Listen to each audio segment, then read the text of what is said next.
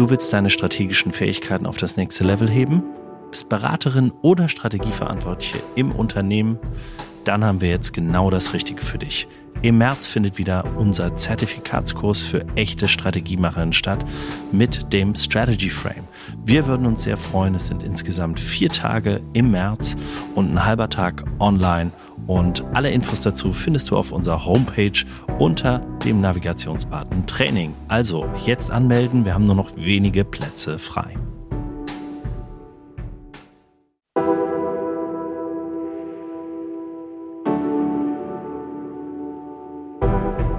Herzlich willkommen bei Hoffnung ist keine Strategie, dem Podcast mit spannenden Strategiegeschichten von gestern, heute und morgen.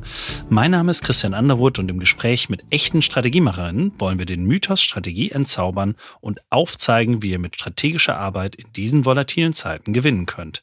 Und dafür begrüße ich heute in unserem Strategieinterview und bedanke mich auch ganz herzlich äh, bei dir für die Einladung für dieses Gespräch, Jochen Paukert, Geschäftsführer der E-System Systems mit Sitz in Wendlingen am Neckar. Hallo Joe, herzlich willkommen. Hi Christian, ich äh, danke dir auch recht herzlich. Ich freue mich sehr auf unser Gespräch heute. Ja, sehr gut. Wir hatten äh, vor mehreren Monaten in München ja das Vergnügen, dass wir uns mal kennenlernen durften. Und jetzt äh, haben wir es zum Podcast geschafft. Leider habe ich es nicht vor Ort geschafft. Die Deutsche Bahn hat das verhindert wäre ich mal besser mit meinem Elektroauto äh, zu euch gekommen, aber äh, zu dem Thema kommen wir dann gleich. genau, vielleicht nochmal vielleicht noch mal ganz kurz, äh, die E-Systems, die entwickelt ja Spitzentechnologie im Bereich der E-Mobilität, ich habe es schon gesagt, ne, für auch wirklich High-End-Kunden aus der Automotive-Branche und ihr seid eine Marke der Katec Group und an der Stelle auch, äh, ja, Grüße an Rainer, äh, die gehen hier raus. Gibt es auch eine schöne Folge, Nummer 29, kann man sich auch gerne nochmal äh, anhören an der Stelle. Und äh, warum wir heute sprechen, ist ja ein bisschen das Thema auch Produktstrategie im Fokus mal unseres heutigen Gesprächs, denn ihr habt ein wahnsinnig tolles Produkt, nämlich ein White Label Produkt, nämlich die Ghost One. Klingt jetzt, klingt jetzt ein bisschen nach Ghostbusters, aber äh, das ist es nicht. Ähm, und äh, was die Ghost One denn ist, das wirst du dann auch gleich nochmal erläutern. Aber ähm, ihr seid seit, ja, ich glaube, so dieses Jahr habt ihr es geschafft, ich nenne das jetzt einfach mal so, Marktführer in Europa zu werden mit der Ghost One. Das ist nämlich eine White Label Wallbox. Also, ne, E-Mobilität, Wallbox, wir wissen das alle, die äh, gerne unseren Tesla oder ein anderes E-Auto laden. Äh, zu Hause macht das am meisten Spaß, weil da ist das am günstigsten und äh, man steht am längsten und muss nicht warten, bis das Ganze passiert. Und äh, ja, ihr habt, äh, habt es geschafft, die Ghost One bei sehr, bei einigen sehr großen Automotive OEMs äh, unterzubekommen und die ja von eurem Produkt zu überzeugen. Aber auch nur eine Perspektive, die wir heute einnehmen wollen würden.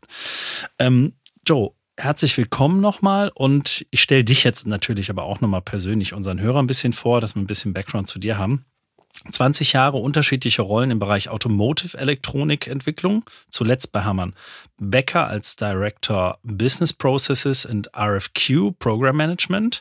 2015 bist du dann als Head der E-Systems bei Magenwirth Technologies äh, eingestiegen und seit der Ausgründung zur E-Systems GmbH dann als Geschäftsführer tätig und seit 2020 dann auch als Teil der Katec Gruppe als E-Systems Geschäftsführer in der Unternehmung. Ich hoffe, da war jetzt alles richtig dabei. Äh, Exakt wiedergegeben, Christian. genau so war das. Sehr gut, perfekt. Ja, äh, Elektromobilität, die lässt ja heutzutage keinen mehr kalt, wenn ich das so sagen darf. Und die ist auch unaufhaltsam. Ne? Bis 2030, wenn wir voraussichtlich 250 Millionen Elektrofahrzeuge äh, haben. Und äh, ja, es, es bleibt spannend, ob wir das überhaupt schaffen. Und da sagen alle immer, ja, die, die Krux ist halt die Ladeinfrastruktur, ne? Äh, denn es braucht, äh, wie ich meiner Tochter immer so schön sagt, das Auto hat Hunger, das braucht jetzt Futter äh, an der Stelle und muss jetzt wieder gefüttert werden. Und äh, da beklagen natürlich viele, und in Deutschland können wir das immer sehr gut, ne? die, äh, die schlechte Infrastruktur. Aber aus der persönlichen Erfahrung heraus kann ich sagen, ich bin diesen Sommer mit dem Tesla von Düsseldorf nach Korsika. Sagt jeder so, bist du mhm. wahnsinnig. Ne? Äh, aber ich muss sagen, also bis auf Korsika war das super. Dann war tatsächlich kein Supercharger mehr im, in den Apps drin, aber ich habe dann zufällig einen gefunden und dann war alles wieder gut. Also von daher, das kann man durchaus machen und das ist auch äh, sehr, sehr richtig und sehr, sehr wichtig, ähm, dass diese Ladeinfrastruktur immer weiter wächst. Und äh, ist aber auch wichtig, dass das dezentral natürlich passiert. Ne? Und da kommen die sogenannten AC-Boxen. Du wirst uns das gleich noch ACDC, äh, daher kommt das Thema, glaube ich, ein bisschen ähm, noch mehr erläutern, was das genau bedeutet. Denn Wallboxen äh, an den privaten Einrichtungen, die sind natürlich sehr, sehr wichtig. Ähm, um auch ja Ladezeiten nutzen zu können, äh, um das zu Hause auch tun zu können. Äh, viele, ich habe ich hab 11 kW zu Hause, selber eine, einer der ersten Kunde hier der Stadtwerke Düsseldorf. Und ähm, das ist einfach ein wichtiges Thema, wenn man sein Fahrzeug laden will und das auch machen will. Und jetzt mal die Frage an dich, Joe. Ähm, ja, wir wollen uns ja mit dem Thema Produktstrategie beschäftigen. Magst du uns mal ein bisschen was dazu erzählen, ähm, was ihr denn so anzubieten habt und was, was denn diese Ghost One auch überhaupt ist? Mhm. Ja, sehr gerne. Und äh, herzlichen Dank nochmal für die, für die gute Einleitung. Du hast ja, es genau richtig geschildert, Christian. War nicht kurz, ähm, aber hoffentlich alles, alles dabei. Nein, nein, ich habe, ich hab, äh, perfekt, perfekt. Ähm, genau, Ghost One, äh, wo kommen wir her? Am, am Ende ist es so, wir haben uns irgendwo ähm, 2016 gesagt, äh, da muss sich doch einiges jetzt tun oder wird sich einiges tun in dem ganzen Thema, in dem ganzen Bereich Elektromobilität. Ähm, die, diese Zukunft wird sich verändern. Es werden neue Regularien geschaffen schaffen in diesen nächsten Jahren. Und wir haben dann das Glück gehabt, dass wir 2016 ähm, mit, äh, mit, mit Porsche zusammen ein sehr innovatives Ladesystem für den Taycan damals entwickelt mhm. haben und gleichermaßen auch für den Audi e-tron. Das waren so die zwei ersten Highlights, sage ich jetzt mal, im, im europäischen oder im deutschen Absolut. Elektrofahrzeugmarkt mhm. und ähm, haben damals auch reingestartet, nicht klassisch in der Entwicklung mit äh, der Automobilhersteller gibt Vorgaben, was zu tun ist und der Lieferant äh, füllt diese aus, sondern im Prinzip war das eine sehr interaktive Entwicklung. Das mhm. heißt, wir haben ein, ein grob um, umrissenes Produkt äh, praktisch damals als Lastenheft bekommen und sind dann sehr, sehr tief in diese Entwicklungsphase eingestiegen mhm. und haben mit den Kunden zusammen, insbesondere mit Porsche zusammen, natürlich damals ähm, auch viele Requirements selber erdacht, äh, gedacht und so weiter, haben mit vielen Gremien äh, gesprochen, haben natürlich die Gesetzgebung immer im Auge behalten mhm. und haben damals schon dann 2018 kam das auf den Markt eben mit dem Taycan ein sehr, sehr innovatives Ladesystem ähm, entwickelt und auch, und auch äh, produziert. Mhm. Und ähm, im Prinzip ist es dann bei uns hängen geblieben. Wir haben dann letztendlich auch unsere Strategie ähm, bekräftigt gesehen, dadurch, dass sich natürlich in den ersten Jahren dann ähm, um uns herum und äh, in, in dem ganzen Kosmos sehr, sehr viel getan hat, was die Gesetzgebungen anbelangt. Und der Treiber war, muss man ganz klar sagen, natürlich insbesondere auch die CO2-Grenzwertregulierung, mhm. die dann begonnen wurde durch die verschiedenen Regierungen, ähm, die nicht nur natürlich in Deutschland, Europa, so, sondern weltweit jetzt mittlerweile zum Einsatz kommt und die auch ein sehr langfristiger Plan ist. Die ist ja nicht auf, von einem einem Tag auf den mhm. anderen gedacht, sondern da gibt es ja verschiedene Grenzwerte, die in den nächsten Jahren einzuhalten sind, die immer mhm. weiter nach unten droppen. Und umso wichtiger ist es dann natürlich auch für die Automobilhersteller, immer mehr Elektrofahrzeuge auf den Markt zu bringen. Und genau dafür haben wir uns die Antworten sehr, sehr früh schon ausgedacht. Mhm. Ja, sehr schön. Und hatte dann natürlich auch schon, ich sag mal, wirkliche Top-Kunden in dem Bereich in Deutschland, du hast das ja gesagt. Ähm, also ihr habt das Marktpotenzial erkannt oder vielmehr die Trends gesehen, dann auch erste Berührungspunkte gehabt, dass das dann so weitergedacht. Kannst du uns mal erzählen, weil das war ja sozusagen jetzt hier auch ein Projekt oder Projekte, die du beschrieben hast. Jetzt habt ihr aber ja wirklich auch ein Produkt. Das ist ja immer noch so der der nächste Schritt. Ne? Also entweder ich entwickle was mit dem Kunden zusammen, äh, da entsteht vielleicht auch was Schönes draus, aber dann ein eigenes Produkt zu haben und das zu vermarkten, hat ja nochmal eine andere ja, Komponente. Ja. Ne? Exakt, exakt. Aber im Prinzip kommen wir eigentlich schon genau daher. Wir sind jetzt nicht der Entwickler, der einfach nur, ich sage jetzt mal, ein Stück Software oder ein Stück mhm. Hardware liefert, sondern mhm. wir haben immer in Produkten gedacht. Schon vor der Zeit der E-Systems äh, kamen wir aus dem Umfeld, du hast es vorher angesprochen, 20, 25 Jahre im, mhm. im Elektronikumfeld unterwegs und das waren dann immer nicht nur Entwicklungsdienstleistungen, mhm. sondern wirklich der Produktgedanke stand im Vordergrund. Mhm. Und ähm, ja, resultierend aus diesen Anfängen äh, mit Porsche zusammen haben wir uns dann tatsächlich auch diese eigene Plattform erdacht, weil wir ähm, eben verfolgt haben und auch festgestellt haben, dass das die Zukunft zumindest mal im europäischen äh, Automobilmarkt sein wird, das Thema Elektromobilität und, und, und eigentlich kann man auch sagen, weltweit sein wird. Ähm, wir, haben uns dann, wir haben uns dann viele Gedanken gemacht, haben Studien gemacht, haben uns auch ganz genau angeschaut, das, was du im Eingang gesagt mhm. hattest, wo wird denn später geladen, was sind mhm. denn die Szenarien? Natürlich ähm, ist es auch wichtig, an der Autobahn zu laden, natürlich ist es auch wichtig, im öffentlichen Bereich zu laden. Man darf nicht immer davon ausgehen, dass es nur die, ich sag mal, die Einfamilienhäuser sind, die, die Ladenotwendigkeit haben, sondern auch Mehrfamilienhäuser, mhm. Firmenparkplätze mhm. etc. Und haben uns da sehr tief ähm, Gedanken gemacht, damals schon, damit wir auch äh, den, den richtigen Punkt treffen. Wir wollten mhm. nicht komplett in die Breite gehen, von DC-Charging, High-Power-Charging über AC-Charging, sondern wir haben mhm. gesagt, wir spezialisieren uns wirklich auf ein Thema, von klarer dem wir Fokus. denken, mhm. dass es genau klarer Fokus, Fokussierung, ähm, dass, es, dass es wirklich der Punkt ist, der am meisten zutrifft, weil wir letztendlich natürlich auch über die KTEC die Produkte dann rausbringen wollen. Das ist ja so die Konstellation, die wir haben in der E-Systems, mhm. äh, sind wir äh, der sogenannte Tier One, der Partner unserer Kunden und entwickeln die Produkte zur Serienreife und ähm, suchen uns dann ein KTEC-Werk raus, das am besten zu diesem Kunden passt und produzieren da letztendlich die Produkte dann. Sehr schön. Und da sieht man ja dann auch nochmal die Gesamtstrategie und wie das dann, wie das dann aufgeht. Und mit so einem Produkt, da steckt natürlich auch dann eine andere Wertschöpfung am Ende des Tages dahinter äh, und da drin. Äh, magst du nochmal vielleicht für uns ein bisschen beschreiben? Also du hast ja, ne, wir haben gesagt, jetzt Wallbox. Ähm, die klassische Anwendung, die ist jetzt schon also wo, wo, wo findet die statt? Also sie findet natürlich irgendwie beim Einfamilienhaus, äh, Mehrfamilienhaus statt. Ähm, aber so, was ist aber euer Kundensegment? Weil ihr seid ja jetzt nicht massenmarktmäßig, kann ich das bei euch ja jetzt mhm. nicht auf der Website bestellen. Mhm.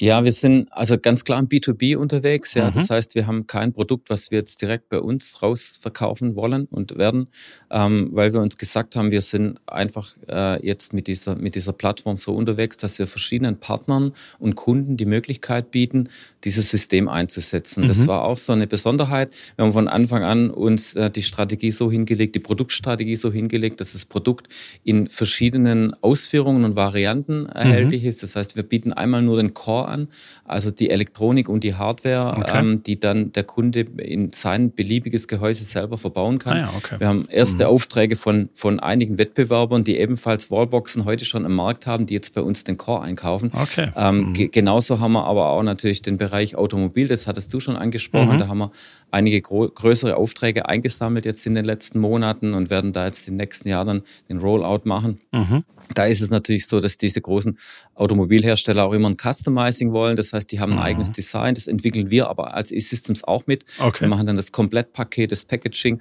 und produzieren dann die komplette Box in der, in der KT-Gruppe. Und mhm. letztendlich, ja, die, die Besonderheit daran, ähm, nicht, nicht, dass es zu automotive-lastig wird, weil das war auch eins unserer strategischen Ausrichtungsthemen. wir haben gesagt, wir wollen nicht der klassische Automobilhersteller sein, da kommen wir her, das, das kennen wir, das Thema, aber mhm. uns war klar, dass es hier um eine, um eine sogenannte Sektorenkopplung geht. Das heißt, da, da trifft die Energie auf Industrie, mhm. auf, auf Fahrzeug, auf Verkehr. Mhm. Und äh, deshalb war uns wichtig, auch nicht so automotive-lastig zu werden. Und es zahlt sich jetzt auch aus. Wir sind, ähm, wir haben jetzt auch erste Aufträge von OEMs aus dem Energiebereich. Ah ja, okay. Und ähm, das zahlt sich deshalb aus, weil wir natürlich jetzt die Möglichkeit haben, mit unserem tiefen Automotive-Verständnis denen zu helfen in der Vernetzung, in der Anbindung, mhm. vor allem auch in der, in der Robustheit der Systeme. Mhm. Und auf der anderen Seite freuen sich die Automobilhersteller darüber, dass wir jetzt auch im Energiebereich so eng verzahnt sind, mhm. weil denen geht es genau um das Gleiche. Wie kompatibel sind die Systeme? Wie mhm. passen die zusammen? Wie robust mhm. sind die miteinander? Also es ist quasi ein Win-Win, dass wir jetzt nicht nur auf eine, äh, auf einen äh, Kundensegment gesetzt haben, sondern mhm. wirklich auf mehrere abgezielt haben. Und wie war das damals so in dem Entscheidungsprozess? Also gab es da hier klassisch äh, Strategieworkshop und dann habt ihr das einmal festgelegt und dann so weitergemacht? Ja, tatsächlich. Also tatsächlich. Wir haben uns, wir haben uns am Anfang äh, Strategieworkshops gemacht, wir haben Analysen gemacht, auch mit Partnern zusammen die mhm. Analysen gemacht, die einen tiefen Einblick in die ganzen Marktumfelder hatten und mhm. haben dann, ähm, das war auch, das war vielleicht auch nochmal so eine Besonderheit, haben eine Strategie festgelegt und haben die dann loslaufen lassen und mhm. sind dann aber schon an breite Kundensegmente herangetreten und haben dann im, im Laufe der Zeit festgestellt, dass wir die auch etwas fokussieren müssen. Mhm. Ähm, wir haben festgestellt, dass es da draußen natürlich auch Kunden gibt, die immer ein Komplettsystem wollen. Und Klar. Komplettsystem bedeutet, wenn wir von Komplettsystem reden, dann reden wir von einem kompletten Produkt. Aber da gab es dann Kunden, die davon geredet haben, dass wir denen das Fundament äh, äh so. gießen äh, vor, vor, der Fabrik und, okay. und das, das, die Grube mhm. dafür graben. Und dann haben wir gesagt, das ist mhm. nicht unser Business. Also mhm. das werden wir auch nicht sein. Wir fokussieren mhm. uns auf das, was wir gut können. Mhm. Äh, das ist Elektronik und Produktentwicklung und Fertigung und das können wir bieten. Und so hat sich das dann auch letztendlich fokussiert auf OEM-Kunden, auf OEM-Kunden, die wirklich ähm, das andere drumherum selber schon haben oder mhm. sich durch andere Partner beschaffen. Und wir sind die, die dann dieses innovative Ladesystem dazu packt dann genau auf den Punkt. Ne? Und ja, deshalb ist halt wichtig zu wissen, was man auch nicht tun möchte, ne? weil sonst äh, baust du noch einen ganzen Bereich aus, äh, dass dann irgendwie Zement durch die Gegend fährt in ganz Europa, so und hast du plötzlich ein ganz anderes Geschäft, ne? genau. Ja, ja, aber so, ja, so geht's ja häufig, nach, ne?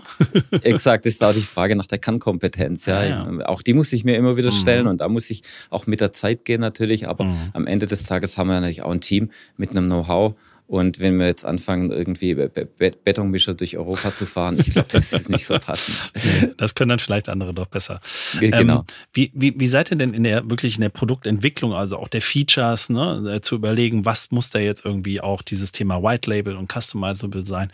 Wie, wie seid ihr denn da vorgesagt? Weil du hast es jetzt eben so ein bisschen beschrieben, ne? Wir haben dann auch gemerkt, so welches Kundensegment oder welche Subsegmente vielleicht dann doch auch noch mehr Sinn machen als das große. Mhm. Das war dann vielleicht auch zu groß. Aber wie habt ihr das denn denn auch, ich sag mal, die klassischen Pains and Gains äh, herausgefunden bei den Kunden? Ja, das ist allerdings auch eine ganz, ganz spannende Frage. Wir haben uns von Anfang an auf die Fahne geschrieben, dass wir nicht Mainstream machen wollen. Mhm. Ähm, es ist ja einfach tatsächlich so, es gibt mittlerweile auch extrem viele Ladesysteme, Wallbox-Hersteller, die schießen ja wie die Pilze aus dem Boden. Ja, Natürlich ist es immer ja. so, wenn es einen Krisenmarkt klar. gibt, dann gibt es ganz viele Anbieter. Mhm. Und uns war das klar, ja. Also am Anfang war uns klar, CO2-Regulierung bedeutet viele Fahrzeuge, viele Fahrzeuge bedeutet viele Wallbox-Hersteller. Mhm. Und deswegen von Anfang an unser Fokus darauf, dass wir uns spezialisieren auf Dinge, die nicht jeder macht mhm. und haben dann insbesondere natürlich das ganze Thema vernetztes, ähm, vernetztes, hochintelligentes Laden uns auf die Fahne geschrieben. Das heißt, mhm. unsere Basis ist eine sehr, sehr robuste Hardware mit einem Gehäuse dazu, ähm, die natürlich auch durch unsere Automotive-Leute, die wir hier, hier haben, so entwickelt ist, dass sie robust genug ist, alle möglichen Corner Cases auszuhalten. Aber die Differenzierung ist dann wirklich die Software. Mhm. Und da haben wir uns ähm, am Anfang äh, sehr viele Gedanken gemacht, gemacht, welche Funktionen äh, werden in der Zukunft denn notwendig, weil ja, letztendlich okay. ist so ein mhm. Produkt, äh, das, das braucht ja auch ein, zwei Jahre Produktentwicklungszeit, bis mhm. es dann in den Start of Production geht, bis dann, bis dann wirklich die Teile beim Kunde landen, vergeht ja auch noch eine gewisse mhm. Zeit. Und das ist auch so die Kunst, da diese Vorhersage zu machen, sozusagen. Mhm. Was wird denn in zwei Jahren relevant? Und wir haben uns damals äh, Gedanken gemacht, dass wir gesagt haben, wenn es irgendwann mal die ersten Elektroautos gibt, benötigst Ladesysteme, die müssen einfach nur das Auto laden am mhm. Anfang. Ja? Mhm. Und wenn es dann immer mehr Autos gibt und immer mehr Ladesysteme, dann wird es irgendwann mal in eine Situation vorherrschen, dass auch die Energie enger wird, also dass, dass es eine Knappheit der Energie geben wird. Dann mhm. muss man rationieren, muss einteilen. Mhm. Dann können nicht alle zur gleichen Zeit laden, dann können nicht alle zu, aus der gleichen Quelle laden. Und diese Dinge, die, also die, die Use Cases, äh, du hast es so Pains and Gains der yeah. Kunden genannt, diese Use Cases, die User Stories, so haben wir es genannt. Ja ja. Die haben wir uns sehr früh überlegt und mhm. haben die auch immer weiter verfolgt. Und was uns sehr geholfen hat da dabei war natürlich auch, dass wir A, sehr tief in den, in den, in den Fahrzeugen, also beim Automobilhersteller verzahnt sind. Mhm. Wir wissen ziemlich genau, was da für Fahrzeuge in den nächsten Jahren rauskommen, was die mhm. technologisch können, ähm, was wir können müssen, um mit den Fahrzeugen mhm. zu sprechen. Mhm. Wir wissen aber auf der anderen Seite natürlich auch sehr genau, wie sich die Energiesysteme weiterentwickeln, was in der Infrastruktur in den Häusern passiert. Und ich sage mal so, diese drei Dinge zusammengefasst, also Auto, Infrastruktur und mhm. der, der, ich sage es mal, der Need aus den, aus den gesetzlichen Anforderungen, mhm. der den, der den Kunde, der den Kunde am Ende dazu treibt, doch PV-Eigenbedarfsladen zu machen oder mhm. eben äh, zu, zu Zeiten laden zu wollen, äh, wo nicht jeder lädt. Das mhm. sind die Dinge, die in diese Überlegungen eingeflossen sind. Ja, okay. Ja, sehr, sehr spannend. Ja, ich erlebe das dann auch, weil wenn man auch so eine Wallbox jetzt zum Beispiel privat an der Hauswand hat und ich habe mir die nicht ausgesucht, sondern der gab's halt eine, die habe ich dann genommen, ne, weil wurde nichts anderes angeboten. Und dann hat die plötzlich Features, die machen so gar keinen Sinn. Aber mhm. die sind halt mega nervig. Ich muss da immer eine Karte vorhalten. Was denkst du, wie oft diese Karte kaputt ist, ne? So, das sind, äh, ja, ne? Ja, und ja. wie oft ich die äh, schon umtauschen musste und wie oft wir die nicht finden, ne? So, und dann mhm. macht das natürlich schon so semi-Spaß. Ja, das, das ist ein sind, super Beispiel. Ja. Das super Beispiel. Das war auch einer, einer unserer Themen, wo wir uns, ähm, die, die Überschrift ist Authentifizierung und ja. Zugang. Wir mhm. haben es in verschiedene Segmente geteilt und haben genau diesen Use Case durchgespielt mhm. und gesagt, Karten kann man verlieren, Karten können kaputt gehen. Und da war von Anfang an klar, dass wir in diese Systeme auch das sogenannte Plug and Charge mit reinnehmen. Mhm. Das heißt, Ladesystem authentifiziert sich mit dem Fahrzeug ah, ja, einmalig. Du mhm. kannst immer laden, jemand anders kann da nicht dran laden. Also mhm. das sind so Dinge, die dann einfach, die das später erleichtern einfach mhm. auch ähm, und, und der Kunde merkt dann gar nicht mehr, wie umständlich das vorher war, wenn er noch eine Karte immer hinhalten musste oder sich jedes Mal authentifizieren musste. Ja, absolut. Ja, ich, ich sehe schon, irgendwann muss ich nochmal austauschen. aber dann gibt es keine Förderung mehr. Die habe ich jetzt einmal schon bekommen. Sehr, sehr gerne. aber das, ne, ich finde, das ist ein plastisches Beispiel, also ein Plastikbeispiel in Anführungszeichen. Äh, oder ne, wie kann ich jetzt auslesen, wie viel ich überhaupt geladen habe? Denn der Energieversorger kann es mir nicht sagen, äh, wie viel es war, sondern ich muss es mir aus der Box selber ziehen, um es dann irgendwie vielleicht auch nochmal geltend machen zu können in irgendeiner Form. Ne? Ja. Also, und das sind, da hat sich keiner über den Use Case mal wirklich Gedanken gemacht. Was ja. braucht der ja. Kunde wirklich, sondern hat man nur gesagt, laden. So, egal. Ja, exakt, exakt. Und das ist, das ist natürlich schon, schon ein ganz, ganz wesentlicher Punkt. Jetzt, du hast es schon so schön gesagt, was ihr oder was eure Box besser oder anders machen kann. Ähm, wie würdest du heute eure Positionierung im Markt beschreiben? Gibt es da noch viele andere, die das sozusagen so hochvariabel können und dann auch so hochvariabel verkaufen können? Also von total customized bis nur das Innenleben? Ähm, ich glaube, es gibt schon einige mittlerweile, die, die in die Richtung auch gehen, was uns wirklich jetzt noch unterscheidet. Und ich glaube, das ist auch mit der Grund, warum wir jetzt diese, ähm, diese größeren Automobilaufträge eingesammelt haben und unter anderem auch, warum jetzt einige unsere Wettbewerber auch mhm. bei uns einkaufen, mhm. ist, dass wir uns tatsächlich in diesen ganzen Funktionalitäten in der Software wirklich okay. nochmal deutlich unterscheiden. Also mhm. dieses, ähm, vor allem auch dieses, die das eine ist ja, diese Funktion bieten zu können. Das andere ist, die Funktion aber auch robust und funktionierend zu bieten. Und das ist das, was wir eigentlich in der E-Systems jetzt in den letzten Jahren ähm, nicht nur prototypisch, sondern serienreif entwickelt haben und mhm. auch beweisen, dass wir das auch ähm, hinbekommen in der, in, der, in der Kompatibilität mit den unterschiedlichsten Fahrzeugen. Ah ja, okay. Ich glaube, das ist so, das ist so der mhm. Key da drin. Und mhm. ähm, für uns ist es so, wir haben natürlich den Vorteil, dadurch, dass wir jetzt in der, in der KTEC verankert sind, können wir wirklich komplett skalieren und ähm, das mhm. lieben auch unsere Kunden. Also die mhm. Kunden sagen, es ist super, ich kann, ihr könnt mich von, von überall bedienen, egal ob ich jetzt in den USA ein Produkt will, dann habt ihr mhm. Werke in den USA. Ähm, wir haben jetzt gerade einen großen Auftrag bekommen von einem Automobilhersteller für den, für den China-Umfang. Das heißt, ähm, wir haben die, wir haben jetzt die tolle Situation, dass wir mit der KTEC in Malaysia ein Werk äh, haben frisch erst, gestartet, erst vor kurzem ne? eröffnet, gesehen, genau ja. frisch gestartet. und es ist ist natürlich für uns als System zum Traum, solche Aufträge nicht absagen zu müssen, weil wir mhm. sagen, wir können es dir zwar entwickeln, haben aber keine Produktion, mhm. sondern dass wir tatsächlich dann sagen können, don't care, wir haben da ein äh, Produktionswerk, da können wir dich bedienen. Also diese Kombination, ich glaube, mhm. das ist für uns jetzt eine sehr, sehr gute Situation, in der wir uns da befinden. Ja, absolut. Also das ist so ein bisschen das Thema, was der Rainer dann immer gerne als Schnellboote bezeichnet. Ne? Also ihr seid jetzt das Schnellboot, aber sozusagen über die Gruppe habt ihr dann einfach die Möglichkeit, das Exakt. dann auch nochmal ja. spielen ja. zu können. Und das hat natürlich, wenn ich ein kleiner Hersteller bin, habe ich diese Themen vielleicht nicht äh, parat. Und das ist natürlich. Nee, schon und vor allem, na, was natürlich damit einhergeht, und das ist auch so ein Thema, wir, wir kommen ja aus dem Automobil. Mhm. Ähm, wir denken natürlich dann auch immer ähm, an, an, an Qualität, an mhm. äh, natürlich ist das Thema Kosten auch ein wichtiger Aspekt, Klar. aber jetzt mittlerweile, was immer wichtiger wird, ist auch das Thema Verfügbarkeit. Mhm. Und auch das spüren wir, ja. Also mhm. auch das spüren wir bei unseren Kunden, dass denen auch sehr, sehr wichtig ist, wie robust ist das System, mhm. wie seid ihr später in der Produktion auch verfügbar, kann man sich auf euch verlassen mhm. und die, die, ganzen, die ganzen Attribute zusammengepaart bieten wir da jetzt einfach ein richtig tolles Paket, ja. Ja, super. Jetzt haben wir über alles gesprochen, was schon gut geklappt hat. ich würde jetzt einmal ja. die Frage, also vielleicht jetzt gar nicht bei der Ghost One, aber vielleicht auch mhm. da, äh, vielleicht so Dinge, die auch, die ihr euch vielleicht vorgenommen habt, die aber überhaupt nicht funktioniert haben. Mhm. Gibt's da, gibt's da das eine oder andere? Da muss Schmankerl? ich wirklich lange überlegen. Alles funktioniert. Oder vielleicht überlegen. auch andere Produkte, die, die wir ja, heute ja. nicht kennen, weil er sie heute gar nicht äh, führt, weil sie nicht funktioniert. Ja. Ja, tatsächlich. Also als wir begonnen haben mit der mit der E-Systems, da war tatsächlich das Thema ähm, uns war klar Elektromobilität, uns war klar ähm, intelligente Ladesysteme, mhm. uns war klar, dass wir uns auch ein Stück weit abheben müssen, differenzieren müssen, äh, um um da auch äh, in der Zukunft ein wichtiger Player zu werden. Ähm, wir haben damals, als wir gestartet sind, 2016, hatten wir noch auf der Roadmap neben dem Produkt äh, intelligente Ladesysteme mhm. auch das Thema E-Sound.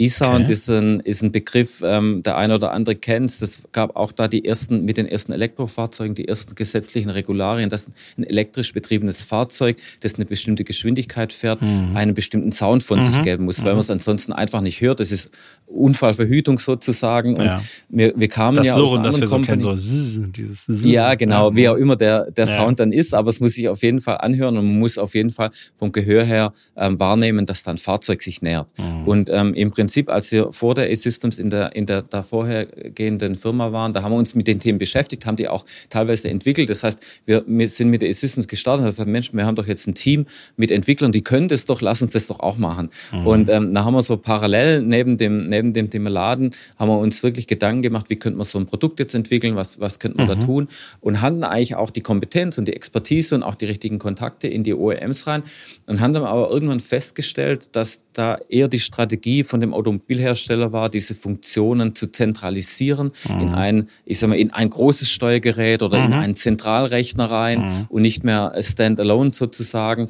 Und das war dann der Punkt und ähm, den haben wir zum Glück relativ früh erkannt, mhm. ähm, äh, weil wir da einfach auch immer einen guten Blick drauf hatten, dass wir dann gesagt haben, das funktioniert nicht. Selbst wenn wir das können, wir werden keinen Erfolg mit dem Produkt haben, weil es am Ende der Kunde mhm. so nicht kaufen wird. Mhm. Ja, und das ist, ne, da kann man die tollste Idee, das beste Team, ist vielleicht auch der richtige Zeitpunkt, aber wenn der Kunde den Bedarf nicht sieht oder eine andere Strategie fährt, dann ist natürlich wichtig, da Exakt. rechtzeitig reagieren zu können äh, und umsteuern zu können. Ne? Absolut.